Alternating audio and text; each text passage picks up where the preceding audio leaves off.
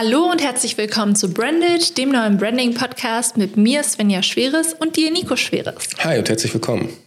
Wir reden heute über das Fallbeispiel Red Bull und anhand dessen wollen wir uns die erfolgreiche Marketingstrategie von Red Bull angucken. Was weißt du denn generell über die Marke Red Bull? Ähm, ist eine Energy Drink Marke. Und ähm, weißt du, woher die Idee für Energy Drinks überhaupt kam? Nein. Und zwar aus dem Zweiten Weltkrieg, da haben die Japaner zum ersten Mal Getränke mit Taurin angereichert, damit die sich besser konzentrieren können. Für die Soldaten. Ja, genau. Und dann 1982 war Dietrich Mateschitz, der Gründer von Red Bull, in Thailand und hat da einen thailändischen Energy Drink gefunden, weil er irgendwas gesucht hatte, um seinen Jetlag mhm. irgendwie zu besiegen. In dem Sinne. Da hat er Kratin Daeng entdeckt. Das okay. ist ein Energy Drink aus Thailand. Dann hat er halt irgendwie überlegt, okay, was kann ich machen, hat diesen dann nach Europa importiert quasi, also die Idee importiert und dann mit dem Gründer von Kratin Daeng, einem Herrn Chaleo Jovidia, ich hoffe, ich habe den Namen richtig ausgesprochen, ähm, der ist Mitgründer von Red Bull und die beiden haben dann 1987, also Red Bull ist so alt wie ich, die ganze Sache in Europa auf den Markt gebracht. Interessant, wusste ich nicht. Was denkst du denn, wie viele ähm, Dosen die verkauft haben? Ich habe jetzt nur die Zahl aus dem Jahr 2022, aber was denkst du? Ich wollte gerade fragen, jetzt in der ganzen Zeit oder pro Jahr? Nee, nee, nee, pro Jahr. Boah, ich kann sowas gar nicht einschätzen. Gib mir mal eine Größenordnung. Millionen, Milliarden, wo, wo sind wir denn? Milliarden. Tatsächlich schon ja, Milliarden? Wir sind im Milliardenbereich. Okay. Dann sage ich jetzt einfach mal 8 Milliarden. Ja, fast 11,5 Milliarden. Klingt nach Weltweit. richtig viel. Ja. Ja. Ist krass, oder? Aber Red Bull ist auch äh, führender Energy-Drink-Verkäufer, richtig? Ja. So, aber jetzt einfach, das war eine kurze Einführung zum Thema Red Bull. Fand ich gut. Und jetzt dein Part. Mein Part. Wir reden heute darüber, was Red Bull besonders macht, denn Red Bull wird oft als Fallbeispiel gewählt, wenn wir über Branding- und Marketingstrategien reden, weil die machen was ganz Besonderes. Und zwar steht dort die Lebensphilosophie von Red Bull an erster Stelle und es wird weniger Fokus auf das Produkt an sich gelegt. Ich überlege gerade, wie ich so die Lebensphilosophie mir, mir so halt vorstellen muss. Ich habe als erstes halt so Extremsport. Dann irgendwie der Spruch Red Bull verleiht Flügel. Flügel fliegen Freiheit. Also ich habe jetzt so als erstes Extremsport Freiheit im Kopf. Was, äh, was würdest du denn sagen, was ist da noch? Also ich habe mir so notiert Energie, Leistungsfähigkeit, Abenteuerlos, Risikobereitschaft. Aber das, was du gesagt hast, passt ja auch perfekt in diese Kategorie ein, weil äh, ich würde sagen, das ist alles vom Gefühl her die gleiche Farbe. Ich, ich finde gerade super, dass ich beim Energy Drink nicht auf Energie kam, aber, aber ja. So, und was Red Bull macht, kann man auch als Lifestyle-Marketing bezeichnen. Die fördern nämlich eine bestimmte Lebensweise. Du hast gerade schon gesagt, Extremsport. Ähm, also man bringt Red Bull mit Extremsport äh, auf jeden Fall in Kontext. Abenteuer, aktiver Lebensstil. Und damit wird auch eine emotionale Bindung zu den Konsumenten geschafft, weil halt nicht nur das Produkt verkauft wird, sondern insbesondere diese Erlebnisse und Werte. Wo du das gerade so sagst ähm, mit, mit Extremsport und Athleten, ich fand das sehr interessant. Weißt du, wie viele Athleten bei Red Bull aktuell unter Vertrag stehen? Nein, aber ich kann mir vorstellen, weil wir kommen gleich auch noch zu dem Punkt, dass Red Bull viel Sponsoring betreibt, mhm. dass es nicht gerade wenige sind. 763 Athleten weltweit. Ich finde das richtig viel, weil da gehören dann ja gar nicht so Fußballvereine oder andere Sachen hinzu. Ich glaube, die kannst du nicht dazu zählen, weil ein Fußballverein hat ja keine Ahnung, wie viele Athleten. Ich glaube, die zählen ja nicht zu. Wenn du nur diese Extremsportathleten nimmst, ist das schon viel. Und bei Red Bull reden wir ja auch quasi über jede Sportart. Also ich habe das Gefühl, die machen ja von Breakdance bis hin zu äh, irgendwie äh, Kitesurfen bis, keine Ahnung, also da ist ja alles bei bis zu halt der Typ, der aus dem All gesprungen ist, reden wir aber gleich auch nochmal drüber. Ähm, was ich dir einmal zeigen wollte und euch natürlich auch gerne, ihr könnt euch das Ganze nämlich angucken als Videopodcast. Ja, wir haben Videopodcast, also wenn ihr jetzt nur die Audioversion Version hört, ähm, bei Spotify und bei YouTube kann man sehen, was Svenja mir jetzt zeigt. Und zwar gehe ich jetzt gerade auf den Instagram-Channel von Red Bull. Und ich zeige dir jetzt einmal den Feed grundsätzlich. Und was als allererstes auffällt, man sieht keine Red Bull-Dose. Nee, gar nicht. Du siehst die ganze Zeit irgendwelche Sportler und du siehst jetzt gerade zum ersten Mal, oh, ich bin gerade das Mikro gekommen, jetzt gerade zum ersten Mal habe ich überhaupt das äh, Red Bull-Logo gesehen, nachdem du ziemlich lange gescrollt hast. Genau, und das ist halt eine Sache, die Red Bull abgrenzt von vielen anderen Marken, weil Red Bull so sehr den Fokus darauf legt, halt nur diese Identität zu vermitteln und gar nicht so sehr das Produkt, dass sie halt überhaupt keine Red Bull-Dose im ganzen Insta-Feed haben. Ich klicke jetzt einfach mal irgendein Video an und wir gucken uns das mal an, weil ich das ganz interessant finde. Hier ist jetzt ein Skateboarder, der eine äh, Treppe versucht runterzufahren. Und so. auf die Fresse geflogen ist. Ne? Ist gerade gefallen, ja. Das ist Nummer eins. Dann gucken wir uns, ich klicke einfach irgendwas anderes an. So, hier, das sind Hovercrafts in der Wüste, also so Luftkissenboote und die machen gerade ein Rennen. Also, also eigentlich vermitteln die in erster Linie auch viel Spaß. Genau, ja, ja. Und das finde ich halt super interessant. Und deshalb ist Red Bull auch so bekannt, weil die das halt wirklich komplett durchziehen bei ihrem Instagram. Also keine Red Bull-Dose, einfach nur dieses Lebensgefühl, viele Kurzvideos von sportlichen Events und so weiter und so fort. Weißt du, was ich ähm, in dem Zusammenhang interessant finde? Du hast mir jetzt den Feed gezeigt mhm. und da war keine Red Bull-Dose zu sehen. Was aber trotzdem, du siehst, glaube ich, relativ viele Red Bull-Dosen ähm, bei, bei Instagram, weil viele Leute, die diese Werbungen zu Hause aufgenommen haben während, während ähm, Corona, haben oft Red Bull-Werbungen aufgenommen. Ich weiß auch, dass Daniel Schiffer zum Beispiel mit Red Bull-Dosen öfters irgendwelche, irgendwelche Werbung macht. Ich glaube, der wird dafür auch nicht bezahlt.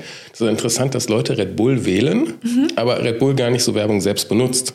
Ist echt interessant, ja, ja.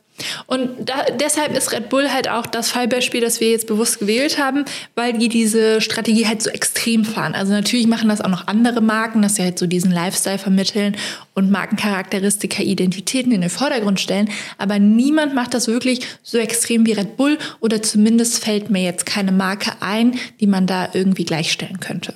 Ich habe jetzt bei, weil wir über Red Bull reden, habe ich natürlich direkt die Konkurrenz im Kopf und dann nehmen wir jetzt Monster und Monster nehme ich jetzt in der heutigen Zeit nur noch bei UFC wahr, weil da dieses große M in der Mitte des Oktagons ist.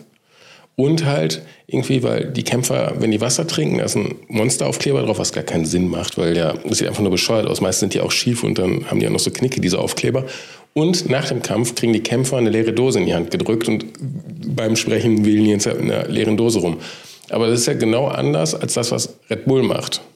Da wird halt dieses Produkt, erst recht diese Dose, wird dann versucht, irgendwie in den Vordergrund, das Logo in den Vordergrund zu stellen. Ich finde, das ist halt das krasse Gegenbeispiel dann in dem Fall. Mhm. Wenn ich über Monster nachdenke und mich frage, wie ich die Marke wahrnehme, dann würde ich auch eher halt das Produkt nehmen. Also ich denke eher an das Produkt an sich und würde sagen, okay, Monster ist halt bekannt dafür, dass es ganz viele unterschiedliche Geschmackssorten gibt. Also Monster hat, glaube ich, über 30 unterschiedliche Geschmackssorten. Bei Red Bull sind es um die 17. Also da hat der Unterschied, dass Monster mehr Variation quasi bietet, sich da irgendwie abgrenzt. Aber das sind eher die Dinge, wo ich da dran denke. Und dass es halt irgendwie eine größere Dose ist, also mehr Inhalt, zumindest in Deutschland. Ich weiß nicht, wie es in anderen Ländern ist. So, das sind die Dinge, wo ich als erstes dran denke. Und auch wie du gesagt hast, dass die halt irgendwie UFC sponsern oder sowas. Und da immer so eine leere Dose den Kämpfern in die Hand gedrückt wird, was immer lustig aussieht, weil man sieht an, dass sie leer ist. Letztens hat ähm, Strickland beim Kampf äh, oder nach dem Kampf gegen Duplessis versucht, äh, aus der leeren Dose zu trinken. Ich glaube, er hatte kurz vergessen, dass da nichts drin ist. Ja, sah gut bescheuert auch aus. Ja, sah gut bescheuert aus. Nee, aber da habe ich halt wirklich das Gefühl bei Monster, ähm, da wird mehr das Produkt an sich promotet. Weißt du, was, ähm, du hast es gerade die ganze Zeit gesprochen, weißt du, was mir dabei aufgefallen ist, als du gesagt hattest, dass Monster so viele verschiedene Sorten hat? Also Red Bull hat ja Max Verstappen unter Vertrag und bei Formel 1 jetzt. Und Max Verstappen ist ja, glaube ich, momentan der beste Formel 1-Fahrer. Und die große Konkurrenz von ihm ist Lewis Hamilton.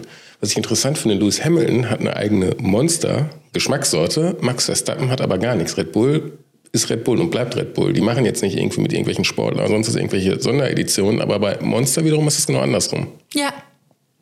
Das, du hast recht und das ich ist ja... Das, sorry, dass ich unterbreche. Meinst du, das liegt doch daran, weil Red Bull das gar nicht mehr nötig hat, weil Red Bull halt der Energy Drink ist, der da sein will und braucht gar nicht irgendwelche Zugpferde noch? Ich glaube halt, der Grund vor allen Dingen ist, dass man sich halt auf diese Strategie geeinigt hat, dass man halt dieses dieses Lifestyle-Gefühl in den Vordergrund stellt. Und wenn du halt jetzt irgendwie einen Sportler oder einen Promi oder sonst irgendwas quasi nimmst und damit ein Produkt zu promoten, was das oft macht, ist, dass die Eigenschaften und die Werte, die du mit diesem Promi verbindest, halt auf das Produkt übergehen. Also unterbewusst zumindest. Also wenn jetzt irgendwer, dem ich vertraue, oder ein Prominenter, dem, wo man davon ausgeht, dass Leute dem glauben und dem vertrauen, wenn der ein Produkt bewirbt, dann ist das ja meistens aus dem Grund, damit die Leute mehr Vertrauen in das Produkt haben. Aber ich glaube, das hat halt Red Bull gar nicht nötig und entscheidet sich ja auch bewusst dagegen, weil die diese Strategie fahren, also wirklich hauptsächlich dieses Gefühl zu vermitteln und das zu promoten. Ich ja. glaube, ich glaube, das ist der Hauptgrund. Ähm, kommen wir zum Sponsoring. Das ist nämlich auch eine Sache, wofür Red Bull bekannt ist, weil das perfekt in diese Strategie hineinfällt. Und zwar wird, ist Red Bull dafür bekannt, extrem viele Extremsportarten, Musik und Kulturveranstaltungen zu sponsern. Und was mir als erstes einfällt, ist natürlich auch Red Bull Leipzig. Das heißt ähm, Rasenballsport Leipzig. Die dürfen in Deutschland dürfen die nicht den Namen Red Bull in, im Vereinsnamen haben, weil das ähm, zu krasse Werbung ist darfst ja in Deutschland darfst du deinen Verein ja auch nicht richtig hundertprozentig ausgliedern. Es gibt ja diese 50 plus 1 Regel. Und ich glaube, das ist auch ein Grund, warum es halt nicht Red Bull heißen darf, weil sonst halt zu sehr die Marke im Vordergrund steht statt der Verein. Weiß nur ich das nicht oder also bin ich dumm, weiß nur ich das nicht oder ist das? Ich glaube, das ist einfach so eine Sache, die nimmst du gar nicht richtig wahr, weil die heißen ja RB Leipzig und du hast halt diese zwei roten Bullen im Logo. Das ist, glaube ich, einfach nur das normale Red Bull Logo, das gespiegelt wurde. Also, dass du das zweimal hast, damit das ein bisschen abgewandelt wurde. Und durch das RB assoziierst du automatisch mit Red Bull. Und ich glaube, die wurden auch, weiß nicht wie viele Jahre Red Bull Leipzig genannt, aber offiziell heißen die nur Rasenballsport. Okay, aber dann natürlich auch wieder gut gelöst, dass man halt RB ja, das beibehalten hat. Ja, ja, das ist natürlich genial. Obwohl Rasenballsport total bescheuert klingt, wenn wir mal ja, ganz klar. ehrlich sind. Aber ist halt eine perfekte Lösung. Du hast ein RB, es ist klar, wofür es steht. Du erkennst es an den Farben generell. Ja und äh, super gelöst. Ja, was mir noch einfällt, ist dann natürlich auch Formel 1 und ich denke auch bei Red Bull und Sponsoring an äh, Red Bull Stratos hieß das damals. Vielleicht bringt man das nicht direkt in Verbindung, aber ich rede von diesem Allsprung. Ja, der Felix Timo Baumgartner. Wie hieß der genau? Felix Baumgartner und es war der Stratosphärensprung, deshalb auch Stratos. Und äh, ja, der ist da aus dem Flugzeug, Rakete, was war das? Rausgesprungen? weiß ich nicht mehr genau. Ich kann mich nur daran erinnern, das war einfach omnipräsent. Das wurde live ja. im Fernsehen übertragen, das wurde live im Internet übertragen. Also du konntest dieser Sache gar nicht aus dem Weg gehen. Ich habe damals noch, ähm, halt, wir hatten eine eigene Produktionsfirma damals, also ich woanders gearbeitet, als wir jetzt, als jetzt das Setup, das wir beide haben.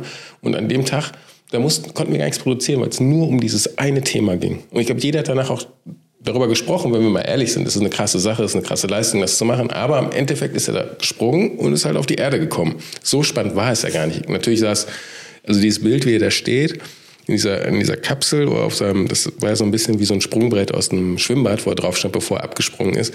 Dieses Bild irgendwie ihm von hinten und dann, wie du halt die Erde siehst, das war schon mhm. phänomenal, natürlich, klar. Aber die eigentliche Sache war jetzt nicht so spannend, dass er gesprungen ist und ankam, fand ich. Aber also ich will das nicht kleinreden, das war ein Riesending damals. Und das, was du sagst mit dieser Omnipräsenz, das ist ja auch eine Sache, die Red Bull damit hervorrufen möchte.